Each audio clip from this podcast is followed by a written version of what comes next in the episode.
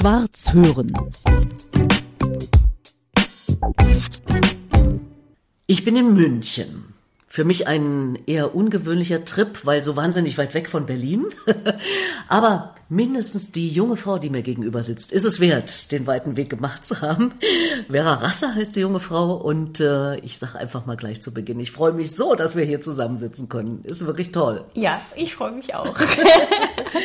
wir beide haben uns überhaupt erst vor ungefähr zwei Monaten kennengelernt und wir saßen genau genommen im selben Boot. Wir waren nämlich äh, jemand, mit weiteren Dutzenden Menschen zusammen, die sich in Sachen Marketing, Vermarktung, Sichtbarmachung weitergebildet haben. Nennst du es auch Weiterbildung, was wir da gemacht haben?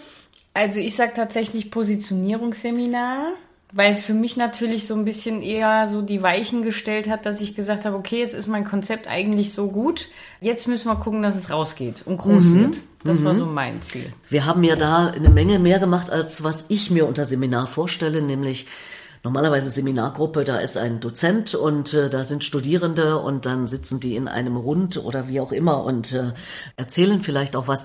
Aber wir haben ja da ganz viel Aktionen gemacht. Wir standen auf Bühnen, wir haben Podcasts gemacht, was wir jetzt hier ja auch machen. Wir haben uns ganz viel von Experten beraten lassen. Du bist ja eine sehr junge Frau, du bist ja gerade 35 geworden. Äh, war das für dich ungewöhnlich oder eher schon auch etwas Erprobtes? Also vielerlei Sachen waren tatsächlich äh, neu und da bin ich ganz dankbar auch für die ersten Erfahrungen, die ich da jetzt schon machen durfte. Gerade was so diese Interviewsituation angeht, äh, Podcast aufnehmen, irgendwie auf Facebook live gehen. Also das sind Sachen, obwohl ich vielleicht eher jüngeren Datums bin, damit beschäftige ich mich eigentlich weniger, weil mein Kundenklientel da nicht so zu Hause ist. Also mit Hörgeräten und Tinnitus-Betroffenen oftmals haben wir das Alter rein für die Hörgeräte, so jenseits der 70. Und da ist momentan noch nicht so viel Social Media im Spiel. Das heißt, für mich war da bislang noch nicht so die Not, mhm. sich drum zu kümmern. Aber es ist spannend und es ist ein Feld, das tatsächlich, ja, Beachtung braucht und äh, auch viel zeitintensives Medium darstellt. Ich bin da dankbar für die ja. Erfahrung und es ist spannend, ja. Weil du ja doch deine Erfahrung und du hast ja, kann man sagen, eine neue Methode entwickelt, wie man Tinnitus wegkriegt. Das klingt ja wie Quadratur des Kreises. Wie hast du das gemacht? Also wie geht denn das, ohne das Geschäftsgeheimnis verraten ja. zu müssen? ja, tatsächlich ist es keine Pille, die wir schlucken müssen. Höchstens so eine bildhaft sinnbildliche. Ich habe selber mehr als zwölf Jahre äh, darunter gelitten, unter so einem dauerhaften Ohrenpfeifen und äh, war einfach nicht damit zufrieden, dass die Ärzte mir gesagt haben, ja, Frau Rasser, jetzt ist es halt so, finden Sie mhm. sich damit ab war für mich der Moment, wo ich gedacht habe, das kann nicht sein. Ich bin selber mit fast 20 Jahren mittlerweile Berufserfahrung aus der Hörgeräteakustik so eingestellt, dass ich sagen muss, es gibt eigentlich für alles eine Lösung, weil das ist das, was ich meinen Kunden immer predige, dass sie es halt einfach probieren sollen. Also habe ich mich auf diesen Probierpfad begeben und habe dann halt versucht. Und äh, ja, versucht macht klug oder wie heißt das immer so schön? Ja, genau. ähm, und jetzt habe ich tatsächlich eine Methode entwickelt, die eben so neutral in Anführungsstrichen gestrickt ist, dass es für ganz viele Betroffene funktioniert. Und wir gehen halt anders als das, was wir bislang machen mit dieser ganzen Ablenkungsmanöverei gehen wir halt wirklich an die Ursachensuche und an die Ursachenauflösung. Äh, und das ist eben das, was wirklich gut funktioniert. Was meinst du mit Ablenkungsmanöverei? Wird naja, da irgendwie, irgendwie vermeintlich nur irgendwie was vorgegaukelt, dass man es wegkriegen kann? Also eins, was seit 30, 40 Jahren schon praktiziert wird, ist die sogenannte Tinnitus Retraining Therapie. Bedeutet, wir arbeiten interdisziplinär, also mit Psychologen, HNO-Ärzten, wir als Akustiker. Jeder spielt so seine Expertise da mit auf den Kunden rein und wir als Akustiker geben dem zum Beispiel einen Rauschgenerator auf die Ohren. Also da gibt's dann wirklich irgendwie so eine apparative Lösung. Da wird dann Rauschen aktiviert oder wir haben mittlerweile sogar schon recht modern solche Ocean Waves, die wir dann einspielen können. Also alles, was uns von diesem eigenen Geräusch ablenkt. Und sobald du das Gerätchen abnimmst, ist das eigene natürlich wieder präsent und wieder vorhanden. Du hast dann immer was auf dem Ohr, was aber nicht so unangenehm ist wie der Tinnitus. Verstehe ich das richtig? Es ist zumindest das Ziel, ja. Wobei, also jetzt bei mir, als ich es probiert habe, ich habe wirklich so ein dauerhaftes, sehr helles Pfeifen auf dem Ohr gehabt und dann habe ich mir noch so ein Rauschen da drauf gezaubert und dann dachte ich mir, jetzt werde ich dann ganz bekloppt. Also ja. das war für mich völlig unvorstellbar, dass ich das auf Dauer jahrelang irgendwie nutzen soll. Und da geht's halt ganz, ganz vielen Menschen auch so. Und äh, es gibt jetzt neue Studienergebnisse von der Charité in Berlin, die gesagt haben, diese Methodik, auch wenn sie schon seit 30, 40 Jahren praktiziert wird, hat eine Erfolgsquote von unter 35 Prozent. Also mhm. ich war dann irgendwie wieder dankbar, weil ich mir dachte, ich bin doch nicht die Einzige, die das so nervig empfindet, weil wenn ich eh schon ein eigenes Geräusch habe und dann noch eins oben drauf setze, das, also bei mir ist es nicht aufgegangen. Ja. ja. Im günstigsten Fall will man ja gar kein Geräusch auf dem Ohr haben. Also außer das, was man natürlich hören möchte. Richtig, genau. Mhm. Ja. Und das ist eben, wo ich jetzt ansetze, weil ich gesagt habe, es kann ja nicht sein, dass wir ewig nur so quasi Sand drauf schaufeln und noch mehr drauf. Und Hauptsache, das ist irgendwie im Hintergrund und so. Und so sind wir halt jetzt wirklich auf der Suche immer nach den richtigen Ursachen. Was löst das ganze Ding aus? Der Körper sucht sich ja immer Ventile. Das ist ja im Grunde wie so ein Hilfeschrei, die Alarmglocke vom Ohr her, also vom Körper her. Mhm. Und bei manchen ist es Migräne, andere haben Bandscheibenvorfälle, irgendwelche Sachen, wo man dann halt merkt, okay, der Körper sagt schon Alarm, Alarm. Jetzt mhm. achten wir dann halt mal drauf. Ja, das schwächste Glied in der Kette war dann halt in meinem Fall war es das Ohr. Mhm. Ja, und so mhm. geht's halt rund 10 Millionen anderen Deutschen auch. Ja. Könnte man sagen, das, was du da jetzt als Methode entwickelt hast und ja noch dabei bist, das muss ja auch erst äh, verifiziert werden und vielleicht mit Studien und so weiter bewiesen werden, dass das was Revolutionäres ist? Ich glaube schon, ja. ja, weil wie gesagt, wir sind jetzt die Ersten, die Einzigen, die wirklich an die Ursache rangehen. Hm. Nicht mehr nur dieses oberflächliche Rumgekratze mit, wir setzen dann noch irgendeinen Pfeifen drauf oder wir probieren mal ein Ginkgo-Präparat und wir hoffen und beten so nach dem Motto, sondern wir gehen wirklich ans Eingemachte. Hm. Ja. Und das wirklich sehr glaubhafte ist bei dir ja, dass du das selber hattest. Also du bist die Fachfrau dafür, die es im günstigsten Fall mit dem Patienten zusammen wegkriegt mit möglicherweise deiner neuen Methode weltweit, habe ich gehört. Richtig. Wenn schon, dann gehst du das richtig groß an. natürlich. Klar, natürlich. Und dadurch, dass du es selber hattest, glaube ich, rennen dir die Leute die Bude ein, weil du gehst ja nicht theoretisch ran, sondern sehr praktisch. Ja, diese Methode an sich habe ich jetzt so weit gestrickt, dass wir wirklich sagen können, es ist völlig wurscht, ob jetzt die Hauptursache irgendwie aus dem beruflichen Umfeld kommt oder aus dem familiären Umfeld oder aus dem Beziehungsumfeld in den letzten zwei Jahren haben sich halt diese drei Kategorien so rauskristallisiert. Das sind so, ich sage jetzt mal 80, 85 Prozent, wo wir wirklich gut so einkategorisieren können. Also dieses berufliche, familiär genau. oder beziehungstechnische. Mhm. Und da haben wir wirklich mega Möglichkeiten. Und äh, wenn du dir überlegst, von 100 Kunden sagen 82, yay, ich bin tinnitusfrei. Und das ist natürlich super cool. Riesenerfolgsquote, der Wahnsinn. Ja. Kannst du, ohne das Geschäftsgeheimnis zu verraten, irgendwie nochmal andeuten, wie ihr das macht? ja, jetzt müssen wir dann doch die Pille schon mal auspacken. die hatten wir ja schon ausgeschlossen. ja, genau. Nein, also man darf sich mit sich selber beschäftigen. Es hat ja einen Grund, warum man da ist, wo man heute ist. Und irgendwo hat man eine Weiche möglicherweise falsch gestellt oder eine Entscheidung in die andere Richtung getroffen, wo wir dann eben einfach ein bisschen zurückgehen und gucken, wo ist das passiert, mhm. Äh, wann ist das aufgetreten, wobei das wann ist eigentlich völlig wurscht. Wichtig ist, was es ist. Ich zeige den Weg auf und jeder darf für sich entscheiden, ob er den Weg mitgeht und dann wirklich auch aktiv wird und sagt, okay, jetzt ist es Zeit, das Ding loszulassen und dann kann das tatsächlich sehr viel schöner werden. Ja. das Ganze heißt A und O Klangwelt, richtig? Richtig, genau. Jawohl. Also wer im Netz gucken will, kann sich noch mal etwas tiefer dazu informieren. Vera, sag mal, wie bist du denn überhaupt Du sagst immer, du machst das schon 20 Jahre. Das heißt, du musst dich ja schon mit 15, 16 dafür entschieden haben, denn jetzt bist du gerade 35. Wie bist du überhaupt auf dieses Thema gekommen, dass du dich mit dem Hören beschäftigen willst, beruflich? Also mein Papa hat immer vorgesehen, du gehst dann mal studieren und machst Jura oder Medizin. Ah ja. Und dann dachte ich mir, das dauert mir alles viel zu lange. Nachdem ich ihn dann gefragt hatte, Mensch, wann kann ich denn dann Geld verdienen?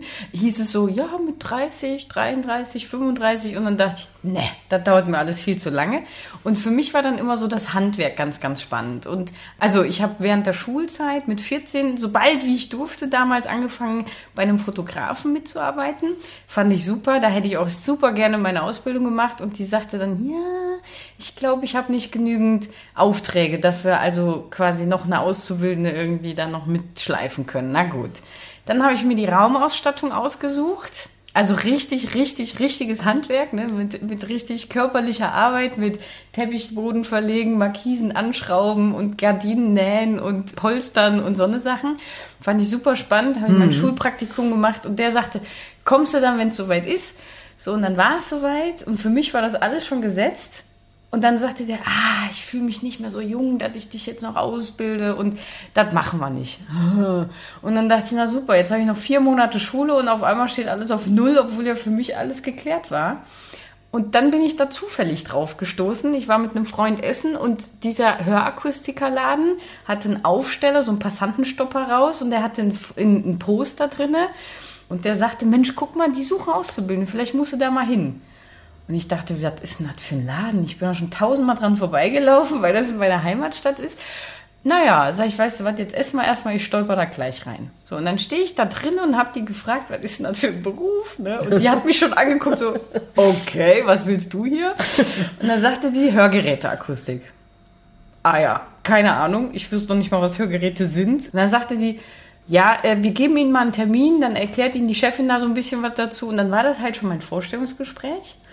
Und dann war das alles so, ja, wir haben aber nur eine Schule in Deutschland und da müssten sie dann halt auf Reisen gehen und sie sind ja noch keine 18. Also die hat sich fast nicht getraut, das auszusprechen, dass wir halt nur eine Berufsschule in Deutschland haben Lübeck, ne? und die ist in Lübeck. Ja, ja. Und das war für mich so, Checkpoint! Ich habe vier Wochen Urlaub am Stück. Ja, und ich habe da unheimlich viel Spaß gehabt. Also die ganze Ausbildungszeit lang. Und es hat sich tatsächlich so herauskristallisiert, dass das nicht nur mein Beruf, sondern tatsächlich auch mittlerweile wirklich meine Berufung ist. Und ich liebe das, wenn Kunden mich so anstrahlen, weil die einfach wieder mehr mitbekommen oder jetzt eben seit neuestem Tinnitus frei sind und es ist ein völlig anderes Lebensgefühl, mm. ja. Und das mm. ist eben, wo ich dann sage, dafür stehe ich morgens auf, einfach um zu sehen, wie die sich dann auch weiterentwickeln und äh, da wirklich ihr Leben wieder genießen können. Ja, der Wahnsinn. Ja. Du hast ja die Zukunft wirklich absolut vor dir, weil kommen ja jetzt die Babyboomer. Und das heißt, du wirst so viele Kunden haben wie überhaupt kein Hörgeräteakustiker bisher in den letzten 20 oder 50 oder ich weiß nicht, wie lange gibt es die Hörgeräteakustik? Mm, ja, also seit äh, Anfang der 70er ungefähr mhm. haben wir die ja, aktiv. Ja. Guck mal, drinne. was du ja. alles für Kunden haben wirst. Und dann noch die Menschen glücklich machst, weil du diesen Ton wegkriegst. Ja. Und so wie ich dich erlebe und in dieser kurzen Zeit erlebt habe, brennst du ja offenbar wirklich für dieses Thema. ja. Also alle, die das jetzt schon hören, sind die Glücklichen, die das jetzt als eine der ersten mitkriegen. Du bist ja selbstständig hier in München mit einem eigenen Laden. Es ist ja der Wahnsinn. Was reitet dich in so jungen Jahren, solche Verpflichtungen einzugehen? Das ist doch auch eine Riesenverpflichtung. Also einer meiner Hauptantriebsmotivationsfaktoren ist immer schon dieses unabhängige, freie Leben einfach. Und äh, da war für mich immer ein ganz, ganz großer Faktor zu sagen, das ist meins und wenn ich was mache, dann weiß ich, wofür ich es mache. Und äh, ich war auch immer schon sehr leidenschaftlich, wenn ich im Angestelltenverhältnis war. Aber irgendwo ist da natürlich so diese ganze Karrieregeschichte ist ja irgendwo gedeckelt. Und ähm, ja, so im eigenen Laden, dann kümmert man sich um die Ausbildung, dann kümmert man sich um die Weiterbildung auch von den Mitarbeitern und man sieht, wie die wachsen. Und das ist halt eben schön. Und wenn man dann auch sieht, wie die sich dann immer mehr auch mit der Firmenvision identifizieren können, mhm. dann ist das halt schon ein Geschenk, äh, wo ich sagen kann, da bin ich echt glücklich, dass ich so tolle Menschen um mich rum habe und auch jetzt in München, also wir haben da jetzt, also auch ab 1. August haben wir jetzt einen Auszubildenden, beziehungsweise wahrscheinlich sogar zwei. Also Ausbildung war für mich schon immer ein großes Anliegen, ein Herzensthema, weil ich einfach sage, erstens, wir brauchen immer gute Handwerker und zweitens, wir müssen einfach gucken, dass die Nachwüchsler da auch richtig reinkommen und ein gescheites Fundament kriegen, mhm. damit die eben im Leben auch irgendwie mal vorankommen. Und ja. das ist für mich einfach ganz wichtig, ja. Du sagst Handwerker, ihr baut aber diese Hörgeräte nicht selber. Ihr stellt die ein, ihr messt, ihr versucht das eben auf das Individuum hin gut hinzukriegen, richtig? Richtig, genau. Also was wir selber machen, sind diese maßangefertigten Sachen, so wie Gehörschutz oder diese Otoplastiken nennt man die, also auf Maß angepasste Ohrstücke, dass dann das ganze Ding eben auch gut sitzt im Ohr und nicht mal eben irgendwie rausrutscht, weil man nur irgendwelche Das heißt, ihr sehe euch mit der Pfeile und Faltern oder wie macht man das? Das ist schon ein Handschleifgerät, es ja. ist schon mit richtig viel Umdrehung drin. Ähm, das, das können wir also tatsächlich vor Ort auch direkt machen. Das macht auf jeden Fall Spaß, weil es wirklich noch Handwerk ist. Na, du scheinst ja überhaupt sowas. Du bäckst Brot allein, du kochst Marmelade, die Frau bäckt Kuchen. Also es ist unglaublich. Vera, du weißt das Gespräch, was wir hier führen im Rahmen meines Podcasts, da geht's um Leben und Tod. Und obwohl dieser Tod da dranhängt, hast du nicht gesagt, nee, mache ich nicht. Ist der Tod ein dir nahes Phänomen? Also tatsächlich in meinen zwölf Jahren Tinnitus-Betroffenheit kommt man ja in solche Phasen rein, wo man schon, also Psychologen würden da durchaus auch schon depressive Phasen oder ne, so in der Richtung ähm, mhm. argumentieren oder auch schon sagen, Alarm, Alarm, jetzt musst du langsam aufpassen. Man kommt in solche Gemütszustände rein, ja, wo man sich denkt, was wäre denn eigentlich, wenn ich nicht mehr da wäre? Also man geht da auch tatsächlich sehr, sehr zweifelhaft mit seiner eigenen Existenz um, weil es einen eben so mürbe macht, ja. Und es gibt ja ganz viele verschiedene Auf, ich sage jetzt mal äh, Auffälligkeiten, wie man dann so seinen Tinnitus erleben oder auch mit dem leben kann. Mit 16, als ich die Ausbildung angefangen hatte, gab es eine Kundin bei uns dann, äh, die ist nur zur Chefin und die hatte dann mal irgendwann angerufen und dann sagte sie, wenn ich jetzt nicht gleich die Chefin ans Telefon kriege, ich bringe mich um. Also es macht mich fertig und wenn man in so frühen Jahren damit so konfrontiert wird, dann macht man sich natürlich so seine Gedanken. Und mhm. als ich dann selber in dieser Hölle festgehangen habe, da kommst du automatisch hin. Und das ist enorm beängstigend. Ja, und man hat nicht immer jemanden, wo man sagen kann, kannst du mich da aus dem Loch wieder rausziehen? Ja. Und entweder äh, setzt man sich dann selber auf den Arsch und sagt, jetzt hörst du aber auf. Oder man fällt da halt in dieses Loch rein und dann kommt man da wirklich fast nicht mehr raus. Mhm. Also wir mhm. haben ganz viele, die in Depressionen, in Burnout, in dauerhafter Krankschreibung oder auch in diesem suizidalen Verhalten landen. Und das ist wirklich massiv. Und dann überlegt man sich natürlich, pff, hm. ist das so sinnführend, ja, oder sinnbringend? Und äh, das war eben auch einer von diesen Faktoren, wo ich gesagt habe, es kann nicht sein, dass ich da jetzt die nächsten 100 Jahre mit so einem dauerhaften Pfeifen auf dem Ohr rumhängen, weil das geht nicht. Hm. Und es ist dann wirklich so dieses Himmelhochjauchzen zu Tode betrübt. Und das ja. kriegt da wirklich eine neue Bedeutung. Ne? Hm. In Zukunft hilfst du ja den Menschen, das heißt, da wird das gar kein Problem mehr sein, äh, zumindest für die meisten nicht. Und doch hast du ja jetzt auch schon angefangen, drüber nachzudenken, wie ist das? Das Leben ist endlich, da ja. gibt's eben Menschen. Und du selber hast auch gesagt, hat mich auch mürbe gemacht. Und dann denkt man schon mal drüber nach, Mensch, wie lange soll das so noch aushaltbar sein? Und wenn du jetzt mal weiterdenkst, äh, zum Beispiel in Richtung deiner Eltern, die sind ja ungefähr in meinem Alter, da denkt man ja schon ein bisschen mehr, denke ich, über Tod nach. Vielleicht auch Großeltern. Hast du schon vielleicht Großeltern verloren auch? Ja, Oma und Opa sind beide schon verstorben. Dann also hast du das ja auch erlebt. Ja, ja dann mhm. hast du das ja erlebt, so eine Situation, jemand ist weg. Mhm. Und natürlich ist es üblich, sich von demjenigen zu verabschieden, der geht oder gegangen ist. Ja. Du weißt ja, ich helfe Menschen, eventuell sogar ihre eigene Abschiedsrede zu schreiben. Wobei auch da ist wieder das Leben genau genommen das Wichtigere, denn übers Leben nachdenken kann ja nur hilfreich sein, insgesamt. Vielleicht auch, um im Leben was zu ändern, könnte ja sein. Und dann hat man möglicherweise so etwas wie die eigene Abschiedsrede schon aufgeschrieben und mit meiner Hilfe dann vielleicht sogar auch noch aufgenommen. Und dann erklingt am Grab die eigene Stimme. Ich habe mir das nicht ausgedacht, das habe ich erlebt. Und seitdem bin ich geflasht von dieser äh, Geschichte ja. und habe für mich beschlossen, ich mache es so. Einfach weil ich auch nicht möchte, dass irgendjemand irgendwas an meinem Grab erzählt, wo ich denke, und so bin ich halt gestrickt, das stimmt alles gar nicht. Oder der hat mich zu sehr gelobhudelt, das will ich auch nicht. Also schreibe ich das selber auf und nehme das selber auf und dann hören die Leute während der Trauerfeier nochmal meine Stimme. Ist das eine Idee, die dich auch irgendwie anfixt? Finde ich super, tatsächlich. Also, weil eben, es ist ja ganz oft so, wie man sich selber wahrnimmt, ist ja das eine, aber wie man dann auch wahrgenommen wurde, ne, ist ja nochmal was völlig anderes. Und ich glaube, es ist tatsächlich eine Möglichkeit, sich dann auch selber nochmal von dem Ganzen so zu verabschieden, ohne dass die Hinterbliebenen, sage ich jetzt mal, die, die noch da sind, eine Platte machen müssen, wie werden wir dem Ganzen gerecht oder wie auch immer. Ich glaube, das ist ein Wahnsinnsweg, da tatsächlich auch mal dieses ganze, ja, so der Pfarrer erklärt die Lebensgeschichte und dann hast du den eigentlich in deinem Leben noch nie wirklich gesehen und dann erzählt er auch nur aus Erzählung und so weiter, ne, so stille Postsyndrom und so. Ja. Also ich würde das machen, ja. Ich finde das spannend. Oder eben die 0815-Rede, die dann irgendjemand hält, wo ja. nur der Name ausgetauscht wird. Mhm. Sowas erlebt man ja auch öfter. Wo ich herkomme, im Osten Deutschlands, ist das mit dem Pfarrer ja auch nicht so verbreitet. Mhm. Wir sind ja gottlose Menschen, also jedenfalls viele. ähm, und äh, insofern macht das dann irgendwer oder man äh, engagiert sogar vielleicht einen äh, professionellen Trauerredner. Naja, der fängt dann auch mühsam an, sich ein Bild von demjenigen zu machen, der gar nicht mehr da ist. Also ich finde die Idee natürlich genial und ich finde natürlich toll, dass du sie auch gut findest und sagst, Mensch, vielleicht wäre das sogar auch was für mich. Absolut. Also da wäre ich voll dabei, ja. Oder da bin ich voll dabei. Doch, finde ich gut. Schwarz hören.